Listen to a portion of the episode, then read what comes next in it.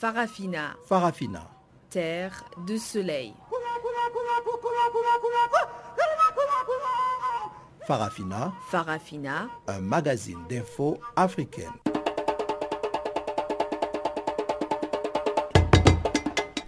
Présentation Pamela Kumba. Bonjour et merci encore une fois d'honorer ce rendez-vous avec Farafina, votre magazine des actualités en français. Nous émettons depuis nos studios de Johannesburg, le poumon économique sud-africain, et Teboro Mosweo est à la technique. Voici quelques titres à la une du jour. 57e anniversaire de l'accession à l'indépendance de la République démocratique du Congo sous fond de tensions politiques et conflits armés. En Côte d'Ivoire, la MONUSCO se retire officiellement du pays après 13 ans d'opération.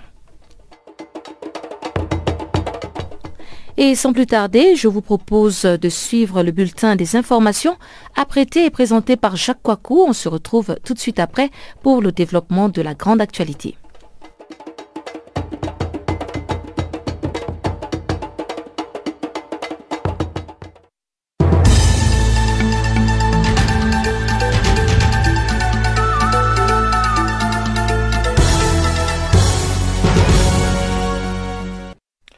Bonjour, commençons par le Bénin. Patrice Talon de retour en France pour des raisons médicales.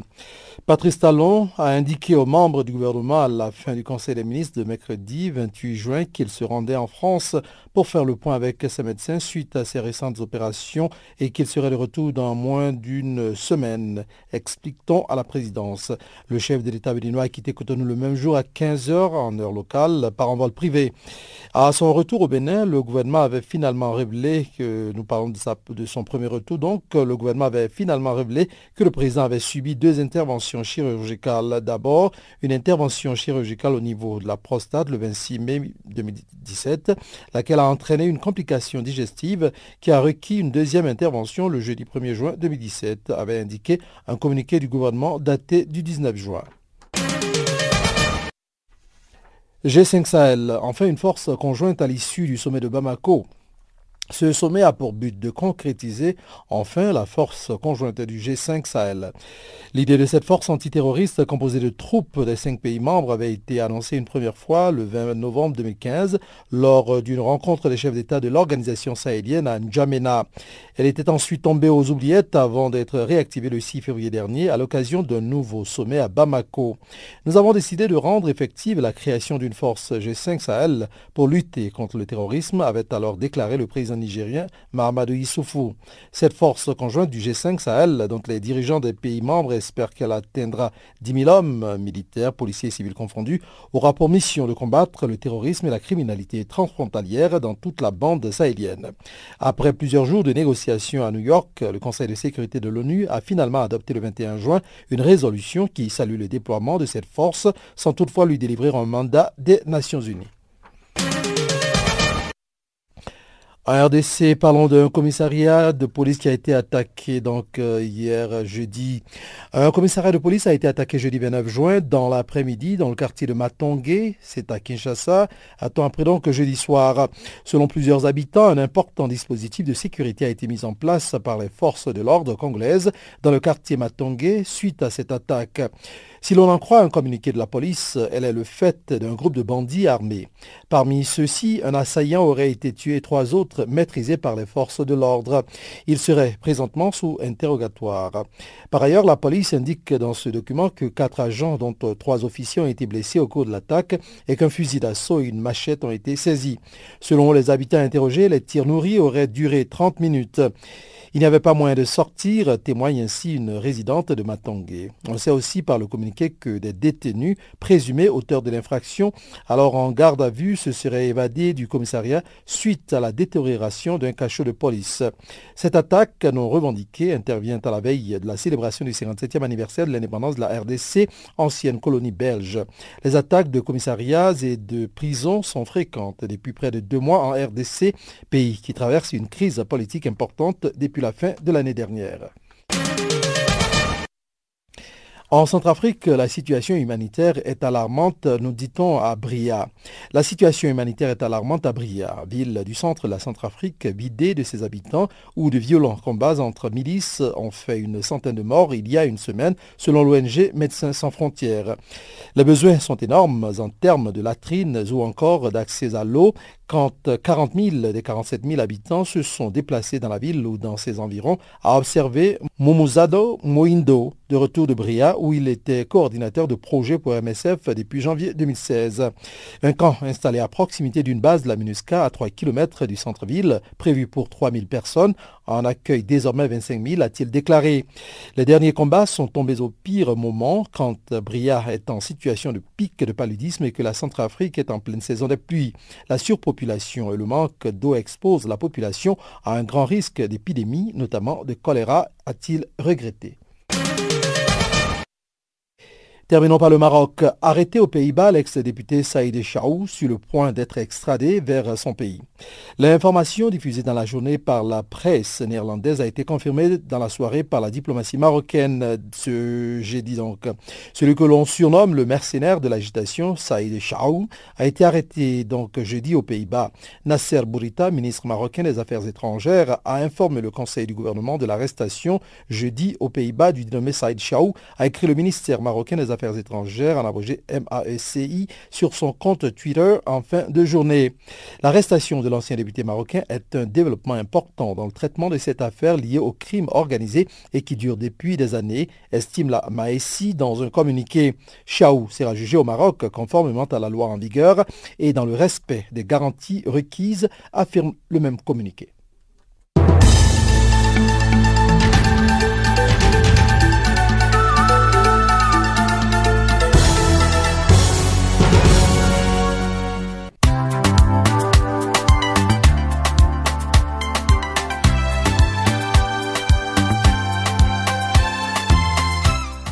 Farafina. Farafina.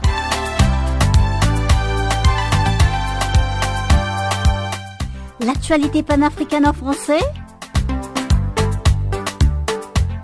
Ah bon? Mais oui, c'est tous les jours de lundi à vendredi, 16h GMT. Sur Channel Africa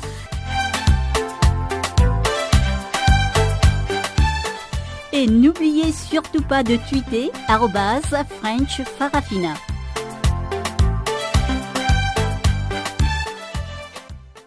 Rebonjour à tous, je l'annonçais en titre, les Congolais commémorent ce vendredi dans le calme et la méditation le 57e anniversaire de l'accession du pays à l'indépendance. La République démocratique du Congo a arraché son indépendance des mains des colonisateurs belges le 30 juin 1969. 57 ans plus tard, le Conseil des confessions religieuses en Afrique a présenté un tableau sombre et a appelé à la paix avant de demander aux jeunes de ne pas se laisser manipuler. Notre correspondant Jean-Noël Bamouenzé nous a compilé ce reportage depuis Kinshasa.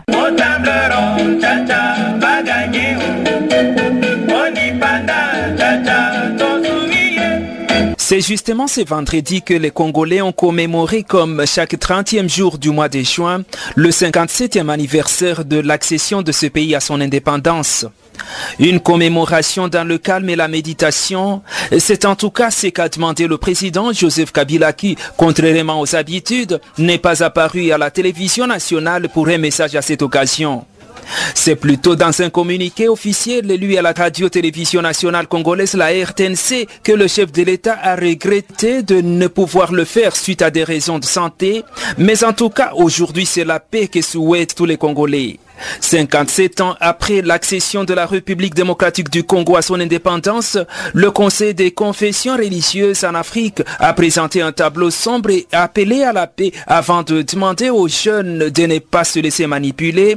Écoutons plutôt le président de ce conseil à Béni dans le Nord Kivu, Monseigneur Janvier Baraka. Le pays semble être en train de chavirer. On avait l'espoir que les choses pouvaient bien marcher tout d'un coup, nous sommes en train d'assister encore à des rébellions, des récurrences, des groupes armés qui se créent à gauche, à droite. Nous sommes en train d'assister aussi à des phénomènes que nous n'avions pas vécu vers le début de l'indépendance. On n'avait jamais vu les massacres des populations comme on est en train de les vivre actuellement à Beni et au Kassai. Cette boucherie humaine n'avait pas existé. Le tissu économique est encore détruit plus qu'avant. La GECAMINE n'existait plus. L'AMIBA, on n'en parle presque pas. Voyez même avec l'inflation, le franc congolais galope chaque jour. Du point de vue politique, il y a des successions de concertations politiques, de dialogues politiques, mais malheureusement, quelque part, ça accouche d'une souris. Les bons offices de la CENCO, la population pensait que c'était un ouf de soulagement et que nos politiciens allaient se mettre d'accord sur la bonne marche du pays. Mais voilà où nous sommes en train de rentrer. En tout cas, l'espoir est en train d'être réduit. Les jeunes sont manipulés. Vous avez vécu les événements de la semaine dernière à Beni. On a vu les corps allongés le long de la route. C'était des jeunes, c'est Maïmaï là. Pendant ce temps, à la société civile, on estime que la République démocratique du Congo est passée par beaucoup d'étapes dans son évolution. Cet acteur de la société civile, Joseph Kibangula, pense que les Congolais doivent plutôt avoir la fierté d'être une nation. C'est une indépendance qui nous a octroyé la liberté, la souveraineté en tant que peuple à part entière. 57 ans après, la République démocratique du Congo a connu beaucoup d'étapes dans son évolution. Aujourd'hui, nous devons avoir la fierté d'être une nation, malgré tout ce que nous sommes en train de vivre comme des soubresauts politiques. Je pense, 57 ans après, c'est un âge de grande maturité. C'est un âge de grande réflexion pour que, à l'unisson, nous puissions construire notre pays. Ceux qui disent que les Congolais n'étaient pas bien préparés, ils ont une part de raison, parce que à voir ce qui se passe aujourd'hui, ça montre clairement que l'impréparation était une épine sous le pied. Tout simplement parce que en 1960, il n'y avait pas beaucoup d'intellectuels. Et ceux qui avaient cette opportunité de saisir cette indépendance pour la rendre profitable aux Congolais ne l'ont pas fait.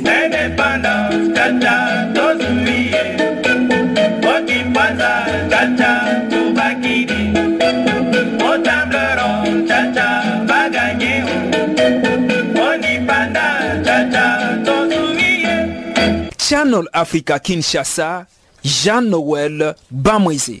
30 juin 1990, 30 juin 2017, cela fait donc 57 ans, jour pour jour, que la République démocratique du Congo accédait à son indépendance. Les Congolais se sont prononcés sur leur mode de vie avant et après l'indépendance, au micro de notre collaboratrice Gisèle Kaimbani, à l'est de la République démocratique du Congo.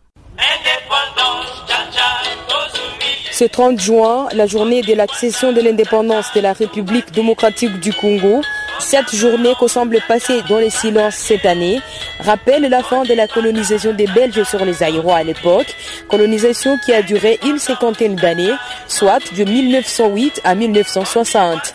À l'est de la RDC, la fête est au rendez-vous avec un festival international qui va regrouper les musiciens locaux et les musiciens internationaux. Euh, par rapport aux particularités, c'est que nous serons le premier festival euh, organisé pour l'indépendance ici en RD Congo. L'historien Alia Sankara, parlant de l'indépendance de la RDC, estime que c'est seulement sur la forme, mais dans les fonds, c'est tout autre chose. Je vais donner un exemple très typique. Par exemple, la RDC, aujourd'hui, euh, elle est parmi les meilleures productrices euh, du cuivre au niveau mondial, mais elle n'a pas cette capacité de se fixer le prix sur le marché international. Il n'y a que l'intervention de la Belgique, c'est la Belgique qui fixe le prix.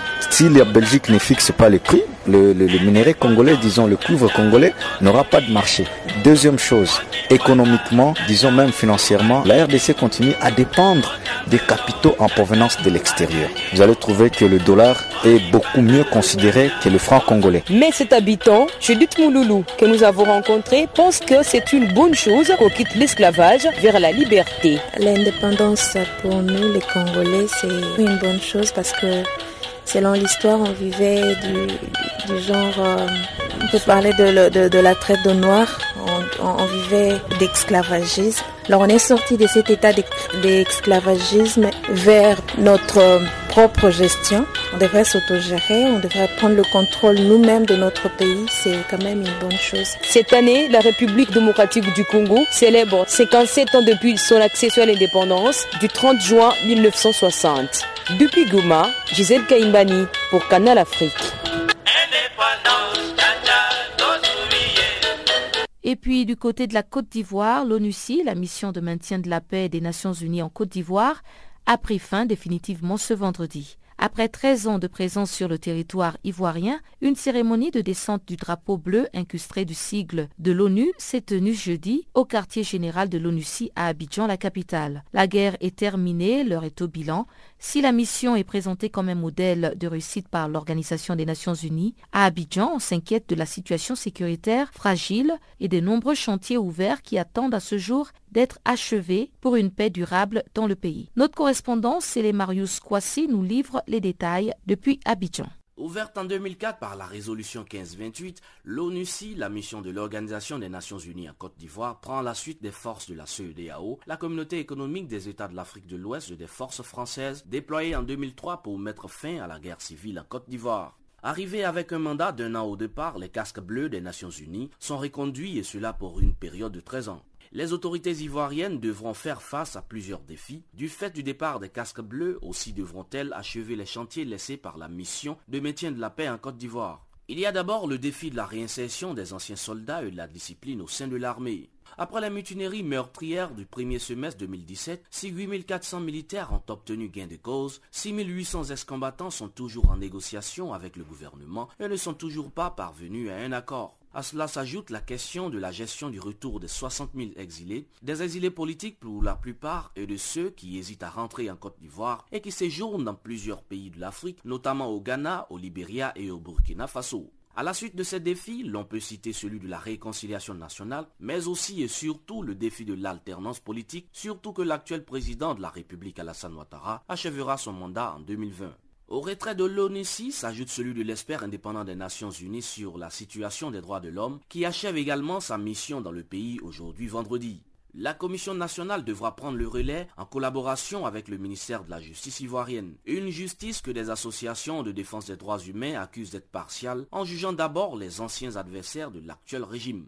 La résolution 2284 des Nations Unies a mis fin ce vendredi à la mission de paix de l'ONUCI qui a transféré ses fonctions résiduelles au gouvernement ivoirien et à plusieurs de ses partenaires. Madame Aïchata Mindaoudou, la représentante spéciale du secrétaire général des Nations Unies en Côte d'Ivoire, a qualifié la mission de l'ONUCI de succès. Elle a affirmé que la Côte d'Ivoire a retrouvé la paix, mais elle n'a pas manqué d'inviter l'ensemble des populations à aller à la paix. Pour les Ivoiriens donc, il s'agira de prévenir le retour des vieux démons en œuvrant inlassablement au renforcement de la cohésion sociale et de la réconciliation nationale. L'ONUCI, en pliant bagage ce vendredi 30 juin, a transféré de nombreuses responsabilités aux autorités ivoiriennes qui devront être assumées avec beaucoup d'engagement. Par ailleurs, les leçons essentielles qui ressortent de l'expérience de l'ONUCI pourraient s'appliquer dans d'autres contextes de maintien de la paix. Pour une mise en œuvre optimale de ces mandats successifs, l'ONUCI a constamment bâti son action sur l'engagement et la détermination du peuple et des autorités ivoiriennes. Un investissement collectif pour la paix qui a permis de tourner la page de la crise et qui, s'il est maintenu, permettra d'enclencher, à n'en point douter, la dynamique pour consolider les acquis du maintien de la paix après le départ de la mission des Nations Unies dans le pays. L'on retiendra de cette mission donc qu'aucune opération de maintien de la paix ne peut se substituer à la volonté politique nationale pour apporter des solutions durables aux causes des conflits. Depuis Abidjan, c'est le Marus Kwasi pour Canal Afrique.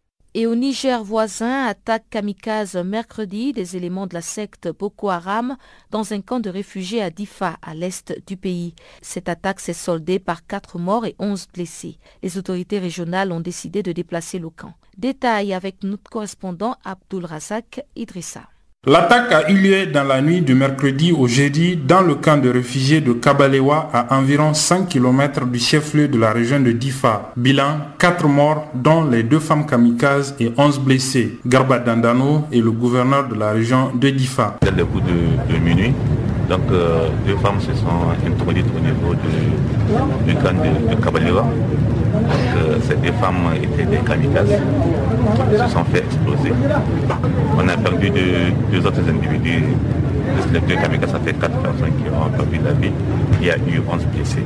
Donc nous avons présenté les condoléances des plus hautes autorités de la République, de l'État, de aux, aux familles endeuillées. Comme mesure prise après cette attaque, la fermeture du camp très proche de la frontière avec le Nigeria, selon le gouverneur Dandano. Vous voyez, le camp de Kabelewa est un camp qui est vraiment très proche de la, de la frontière, donc très proche du champ d'opération où se trouvent les éléments du Boko.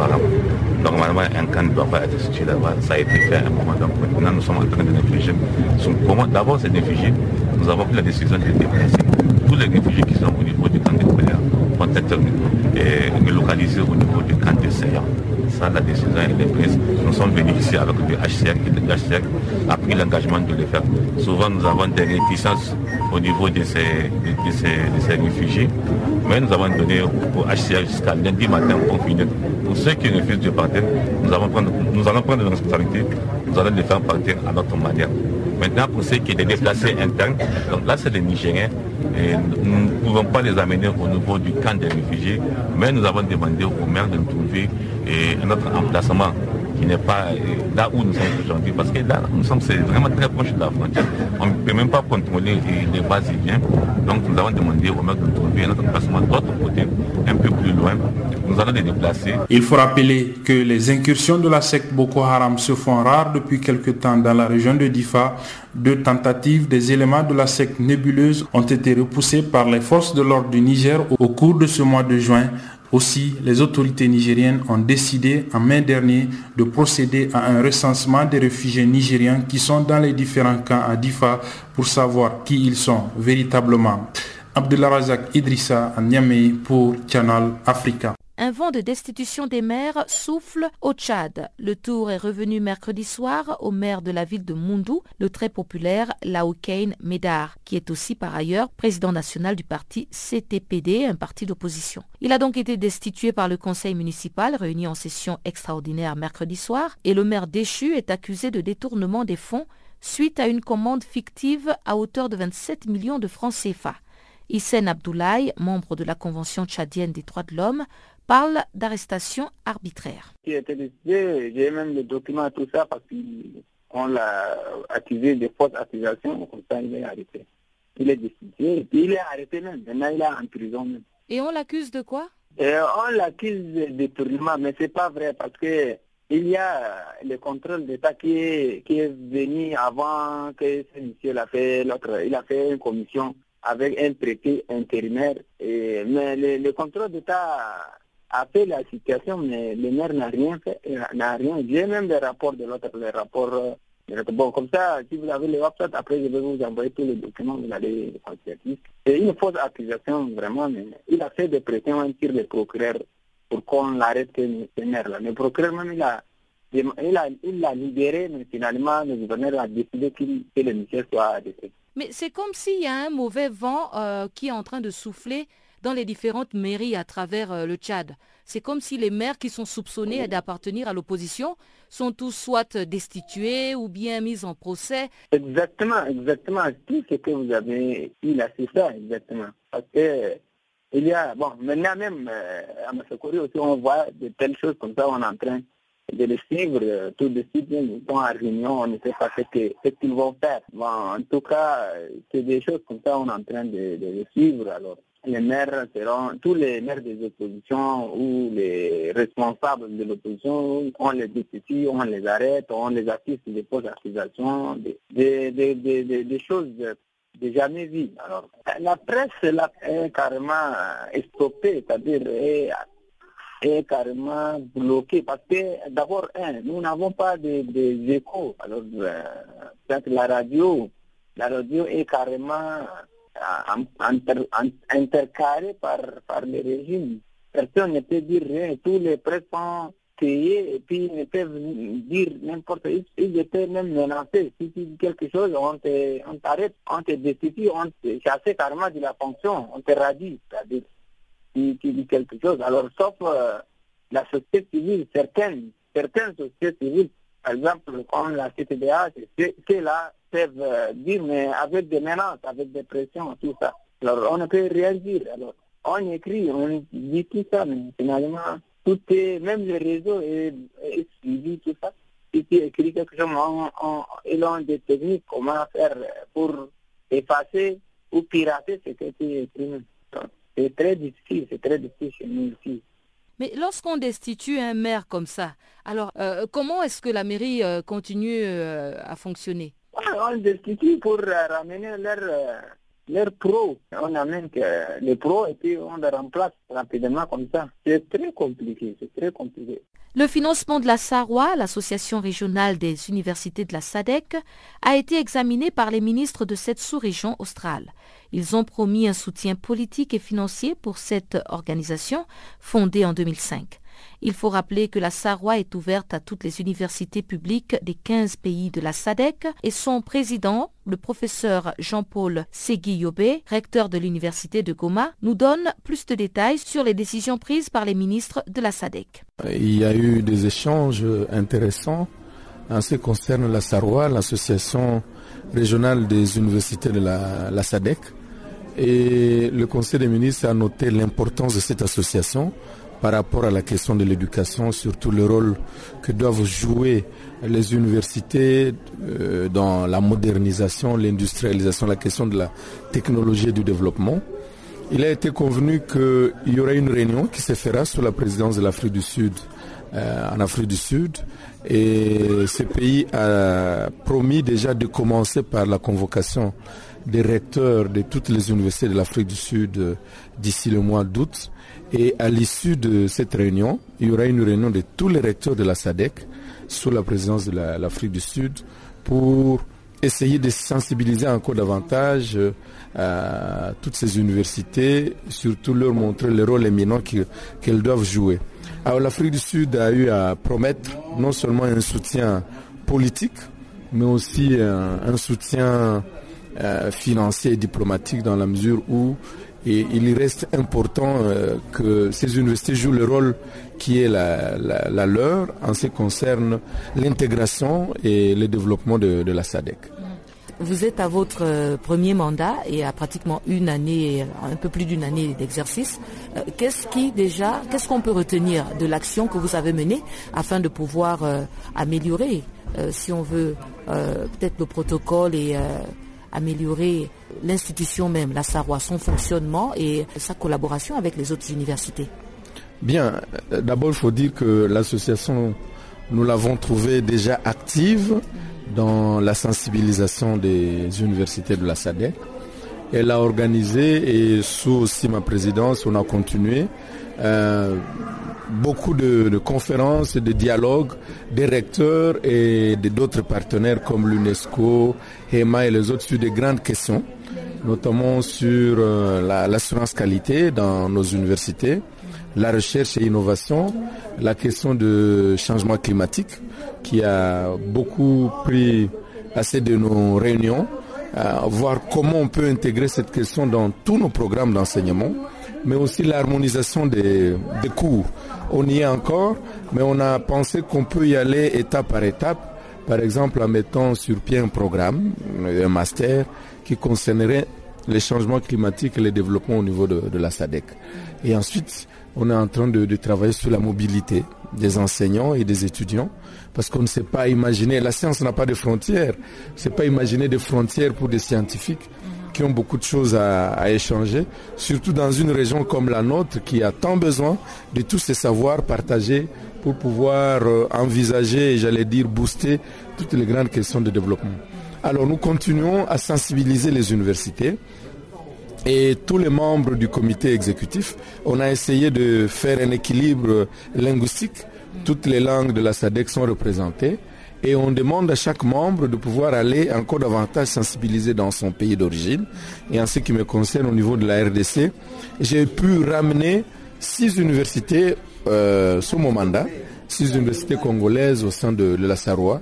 Et la sensibilisation continue à se faire au niveau du gouvernement, au niveau des conseils d'administration des, des universités publiques et privées et ce même exercice est fait aussi bien au Mozambique, en Afrique du Sud, au Zimbabwe et dans d'autres pays. Mhm, mhm.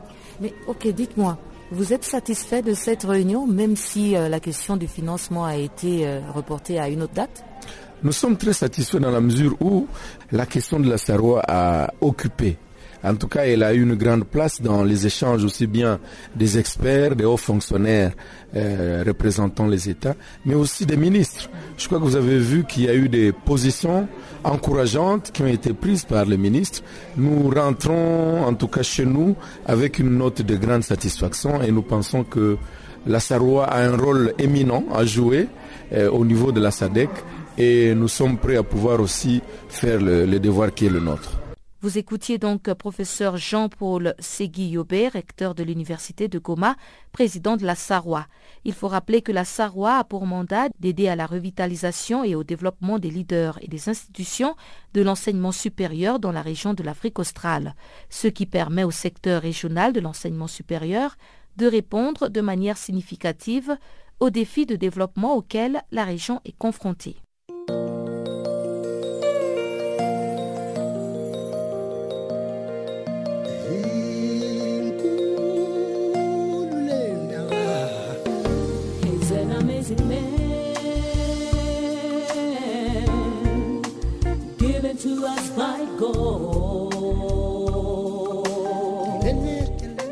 Channel Africa. Écrivez-nous sur notre page Facebook Channel Africa. Faites-nous des tweets French Farafina ou bien Channel Africa 1.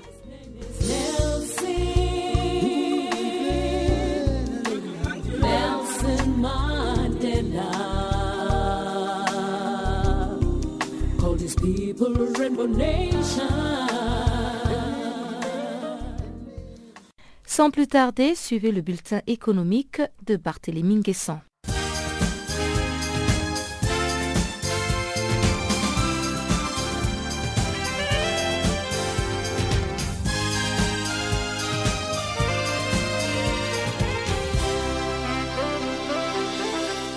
Bonjour à tous, bonjour à toutes, bienvenue dans ce bulletin de l'économie. Ouvrons cette édition par le Bénin où le procès ICC Service continue vendredi. ICC Service est une structure illégale de collecte et de placement d'argent qui promettait des taux d'intérêt faramineux jusqu'à 160% par an. Des milliers de Béninois ont perdu leurs économies lorsque le scandale a éclaté en 2010. Les dix accusés ont été entendus jeudi par la Cour d'assises de Cotonou. Les débats ont tenté de faire la lumière sur les faits d'escroquerie avec appel au public et exercice illégal d'activités bancaires et de microfinance. ICC Services n'avait pas d'agrément pour mener ces activités. Est-ce parce qu'elles étaient illégales, comme l'affirme le ministère public, ou était-ce, comme le dit la défense, une erreur des dirigeants? Ont-ils bénéficié de protection? Ont-ils mis en place un système pour escroquer les clients? À cette dernière question, Hervé Gbagidi, l'un des avocats d'ICC Services, répond par la négative. Les déposants avaient toujours été remboursés jusqu'en 2010. Pour Gustave Anani Kassa, avocat du client spolié, la culpabilité des accusés est démontrée. Les plaidoiries seront prononcées vendredi. Le verdict devra être rendu dans la foulée. De l'énergie au Sénégal, le président de la République Macky Sall a inauguré jeudi la nouvelle centrale solaire de Saint-Meke de 30 MW. Ce projet se situe dans la marche vers la réduction du déficit de production d'énergie par l'État sénégalais qui veut renforcer son indépendance énergétique. La centrale est située dans la commune de Mewan, dans le département de Tivaouane. La centrale solaire photovoltaïque est financée à hauteur de 27 milliards par Proparco, la filiale privée de l'Agence française de développement. Cette infrastructure est considérée comme la plus grande de l'Afrique de l'Ouest. Elle est composée de 92 panneaux et réalisée sur une surface de 64 hectares. Ce projet devra permettre de satisfaire la consommation de plus de 200 000 ménages. Le Nigeria a commencé jeudi à exporter des ignames vers l'Europe et les États-Unis pour diversifier son économie en grande difficulté. La puissance de l'Afrique de l'Ouest vise à augmenter son stock de devises. Une première cargaison d'igname est partie jeudi du port de Lagos, la capitale économique du pays, en présence du ministre de l'Agriculture, Aoudou Ogbe. Au cours d'une conférence de presse, le ministre a indiqué que le montant des taxes d'inspection sur les produits exportés serait réduit, et cela afin d'encourager le commerce extérieur et une plus grande compétitivité. Selon l'Organisation des Nations Unies pour l'alimentation et l'agriculture, la FAO, le Nigeria produit 61% de la production mondiale d'igname. Selon Ogbe, toute la production de tubercules n'est pas consommée dans le pays et une partie est gaspillée. Le prix des ignames, un aliment de base au Nigeria, a explosé en août dernier au moment où le pays était entré en récession avec la chute du prix de baril. Selon la Chambre du commerce, de l'industrie et de l'agriculture du pays, des incitations économiques sont nécessaires pour augmenter la production d'igname. Pour Denja Yacoub du Nigeria Labour Congress, une importante organisation de travailleurs, l'initiative pourrait encourager les agriculteurs à augmenter leur production et cela leur permettra de gagner des devises. Ce serait vital pour l'économie du pays actuellement en grande difficulté. Il a aussi ajouté que cette politique va aussi permettre aux produits agricoles nigérians de devenir plus compétitifs sur le marché international.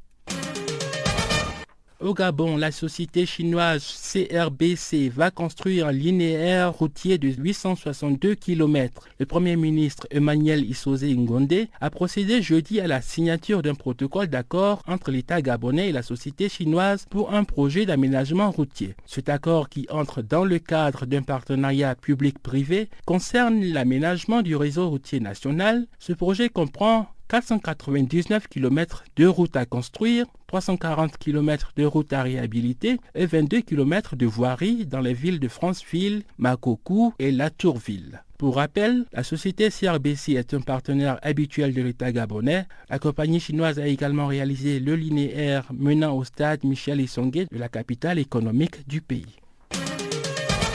Terminons ce bulletin avec des nouvelles du Maghreb. Au Maroc, le groupe Tanger Med a indiqué jeudi dans un communiqué que la société japonaise Jitect confirme l'installation de sa première unité de production industrielle à Tanger sur une superficie de 6,5 hectares. Cette unité va permettre l'approvisionnement direct des constructeurs Peugeot, SA et Renault. Le projet sera développé sur la zone Tanger Automotive City et le démarrage des travaux est prévu pour 2018.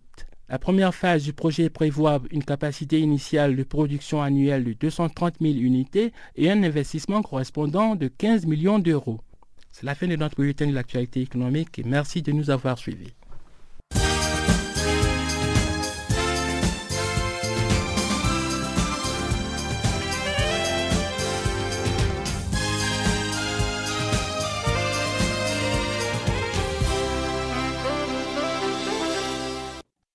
L'importance des médias dans la communication des différentes stratégies de développement de l'Afrique n'est plus à démontrer. C'est du moins ce que pense Dr Martial de Paul Ikunga, le commissaire de l'Union africaine, chargé des ressources humaines, de la science et de la technologie. Dans sa dernière intervention à la réunion des ministres de la SADEC, en charge de l'éducation des sciences et technologies et de l'innovation, le commissaire de l'Union africaine est revenu sur l'utilisation des médias comme outil d'accompagnement pour la réalisation des objectifs de développement du continent. Le développement de l'Afrique passe par l'éducation des populations et l'accès à une information juste, fiable et nécessaire. Dr Martial de Paul Ikunga, le commissaire de l'Union africaine, l'a mentionné. La presse africaine, pour ce cas de figure, est un outil primordial dans la diffusion du savoir et des travaux réalisés en éducation, sciences et technologies et en innovation. La presse est un organe d'éducation qui n'a pas encore pris ou à qui nous n'avons pas encore donné toute la dimension de nos politiques. Nous avons fait cette demande à la SABC de Sud-Afrique pour montrer qu'à cette phase, il nous faut utiliser la presse, la communication, de façon générale, pour conduire et nous aider à diffuser le savoir et à faire connaître notre travail votre travail à travers le grand public. Quel groupe de travail de mise en œuvre de la stratégie continentale d'éducation CESA 1625 Nous les avons appelés clusters. Ne pourront-on pas constituer à travers le continent avec des journalistes particulièrement dédiés à l'éducation, à la science, la technologie et l'innovation Outre l'importance de la communication, le commissaire de l'Union africaine s'est aussi prononcé sur la question brûlante de l'immigration qui enregistre des centaines de pertes en vies humaines des Africains dans la mer Méditerranée. Pour Dr Martial de Paul Ikunga, le projet de développement des compétences pour l'Afrique nécessite l'implication de tous pour aider la jeunesse africaine. Nous nous posons la question de savoir à quoi servirait une éducation si elle n'intègre une vraie politique cohérente nationale, régionale et continentale de développement des ressources humaines pour permettre tout accomplissement grâce à un emploi rémunérateur et valorisant. C'est pour cela que je voudrais évoquer un projet qui implique toute la région australe de notre continent, celui que nous avons appelé Initiative for Africa. Projet mis en place avec la coopération allemande en réponse à la question de migration liée au manque d'emploi des jeunes particulièrement sur le continent. Pour l'Afrique australe, c'est l'Afrique du Sud qui est le pays pilote. J'évoque ce sujet ici pour vous inviter, mesdames et messieurs les ministres, à suivre ce projet qui est le nôtre, qui est le vôtre. Car notre ambition réelle est de partager ensuite ce projet sur l'ensemble de notre continent. Dr Martial de Paul Ikunga a exhorté les ministres de l'Éducation des pays membres de la SADEC et de l'Union africaine à mieux s'imprégner des techniques de communication afin de permettre un partage efficient de leurs connaissances à travers l'Afrique. Je prendrai l'exemple de ces illustres footballeurs, Samuel Eto'o, Kumalo, le capitaine des Bafana Bafana, Georges Weah et j'en passe. Des enfants illustres qui ont dû faire leur brillante carrière là-bas. Suivez mon regard. Mais c'est la presse qui a fait qu'ils soient aussi bien connus par tous les jeunes Africains, comme ils connaissent l'Argentin Messi ou le Portugais Ronaldo. J'ai choisi ces exemples, mesdames et messieurs, pour vous inviter à user au maximum des capacités que nous offre la presse, la communication, dont les outils chaque jour sont améliorés grâce aux innovations des scientifiques. Parce que croyez-moi, la presse, qui est un organe puissant d'éducation, est fort utile à plus d'un titre, à notre travail, à votre travail, mesdames et messieurs les ministres. Le commissaire de l'Union africaine l'a clairement stipulé, la communication est un des moyens efficaces pour soutenir le développement de l'éducation en Afrique. Il serait donc astucieux pour les différents acteurs de promouvoir la presse et au sens large la communication sur l'éducation afin de participer à la revalorisation du système éducatif africain, à la science et à la technologie, ainsi qu'à l'innovation en Afrique.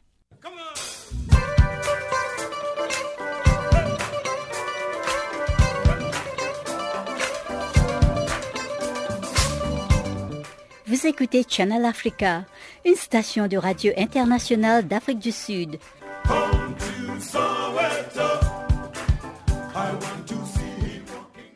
Le HCR, l'Agence des Nations Unies pour les réfugiés, se dit alarmé par un nouvel incident de retour forcé de réfugiés nigérians du Cameroun, dans le nord-est du pays. 887 réfugiés ont été rapatriés dans six camions fournis par l'armée nigériane et la police camerounaise.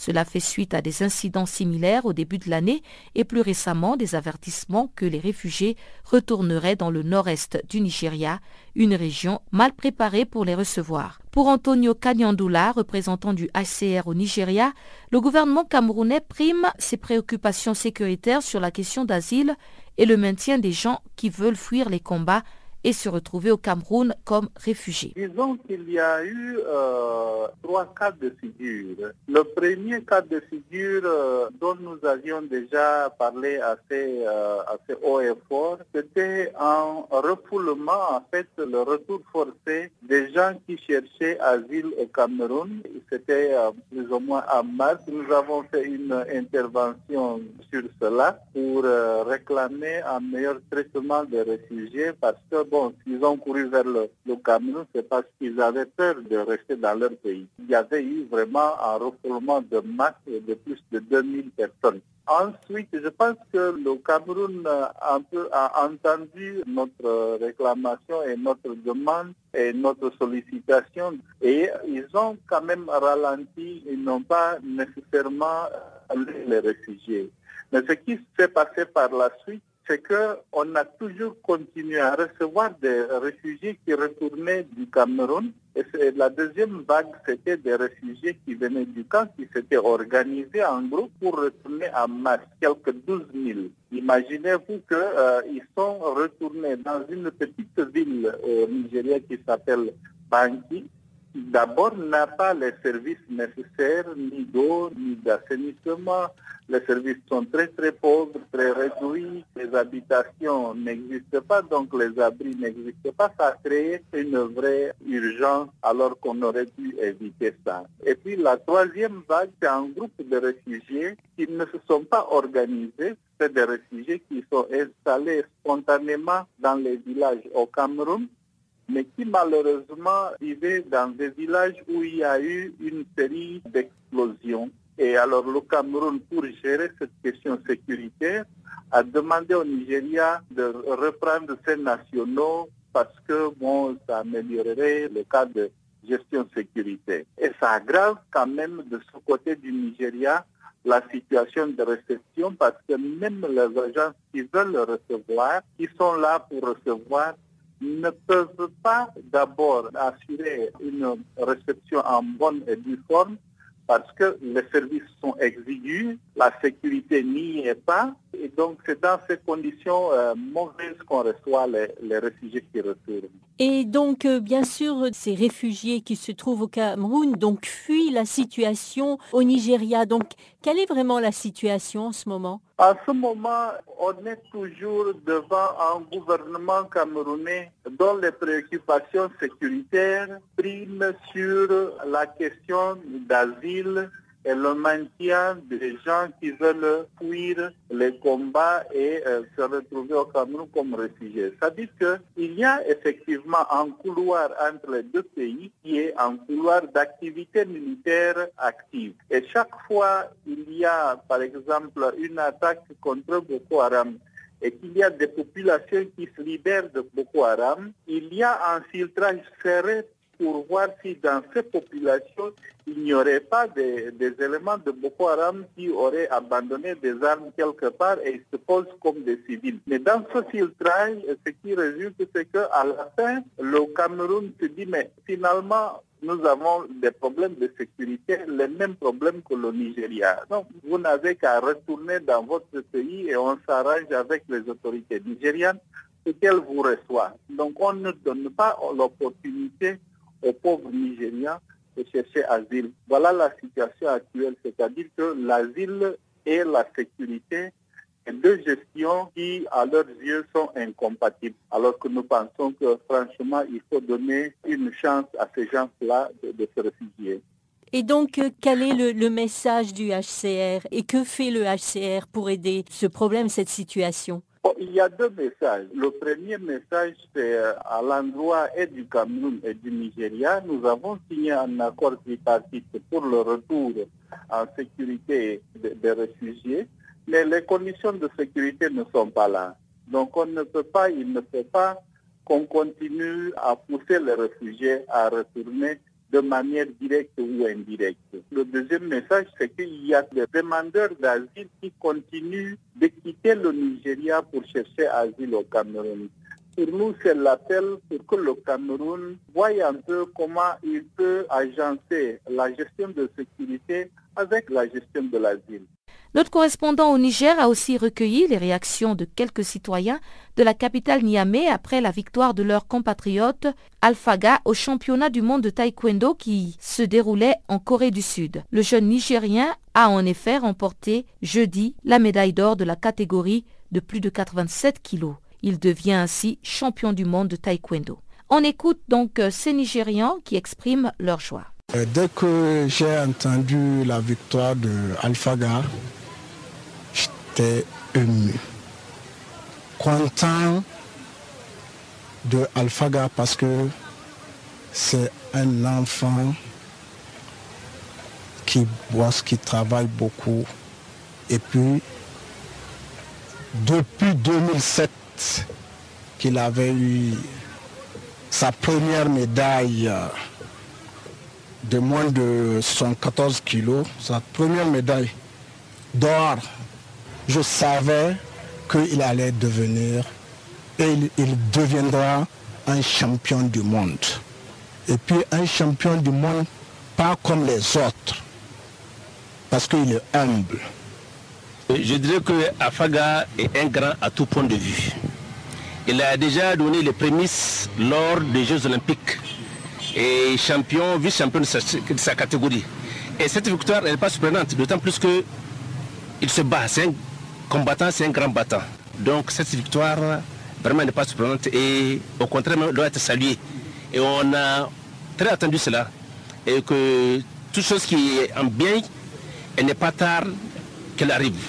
Donc c'est ainsi que je peux m'exprimer dans le sens. Et sa victoire-là, elle est saluée pourquoi? Il a été il est champion du monde en Corée du Sud, s'il vous plaît. Là où est né le taekwondo. Donc c'est quelque chose de très significatif et quelque chose qu'il faut saluer et pour laquelle on doit lui réserver les accueils qui lui sont dus. Donc on ne peut qu'encourager Alafaga et ceux qui sont autour de lui et qui l'encouragent dans ce sens.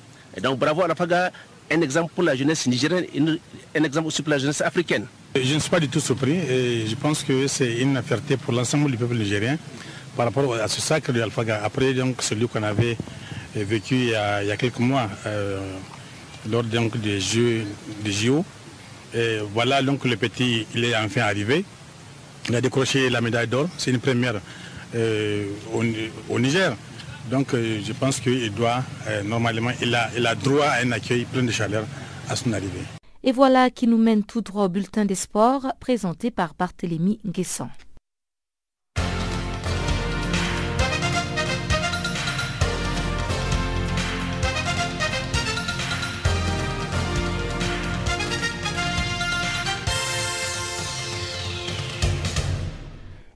Bonjour à tous, merci de suivre ce bulletin. L'actualité sportive nous conduit en Russie. Les champions du monde en titre allemand ont donné une véritable leçon d'efficacité au Mexique lors de la deuxième demi-finale de la Coupe des Confédérations en s'imposant 4 buts à 1 jeudi à Sochi en Russie.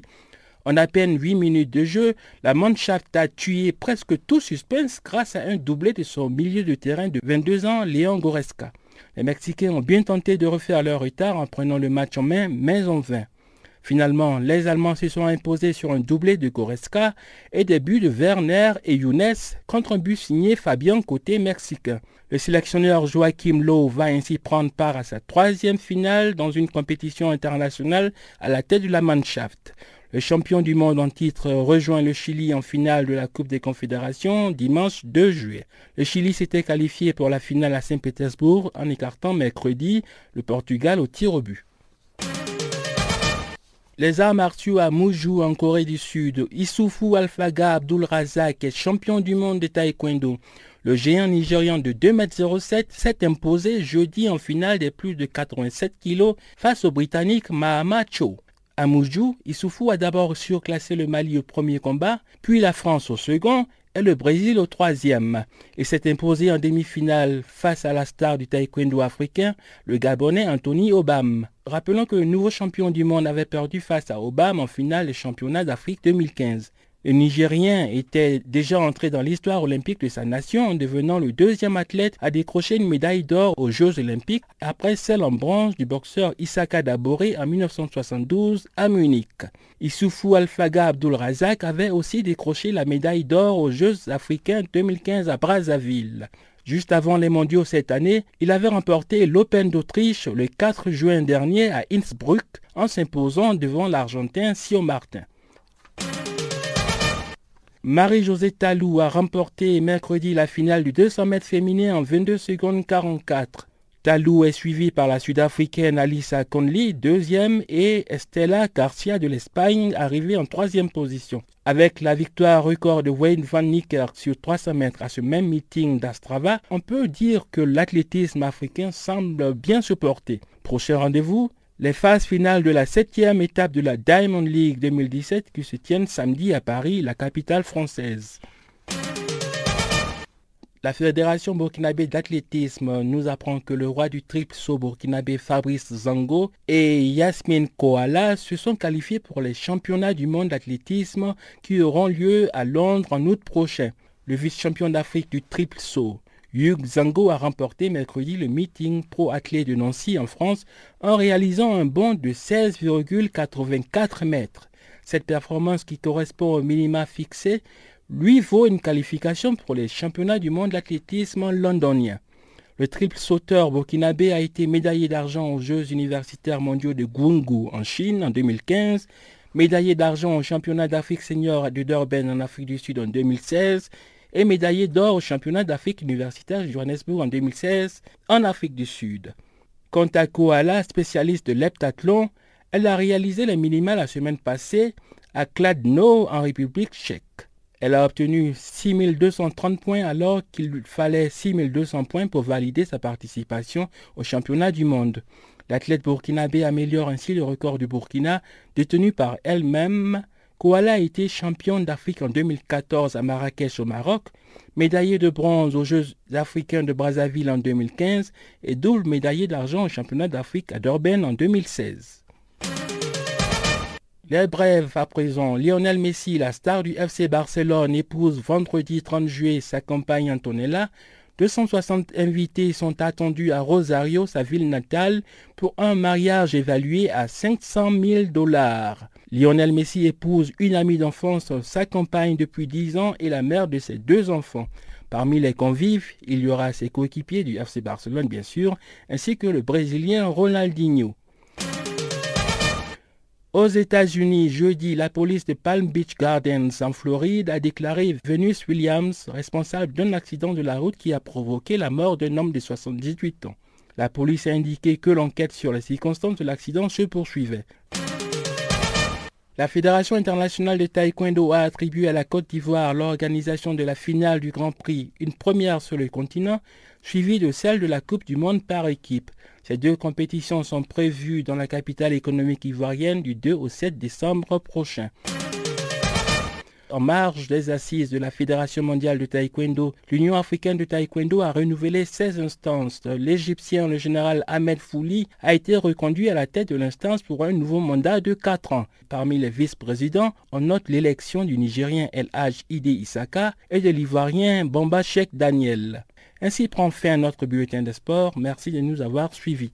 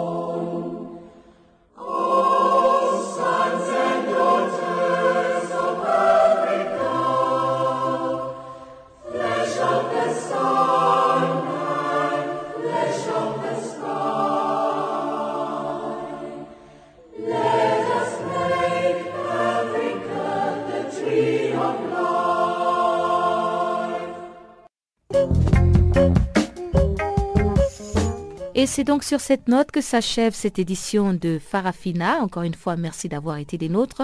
Je vous rappelle que la technique était assurée par Teboro Mousseou. Et quant à moi, Pamela Kumba, je vous souhaite de passer un excellent week-end chez vous. Au revoir.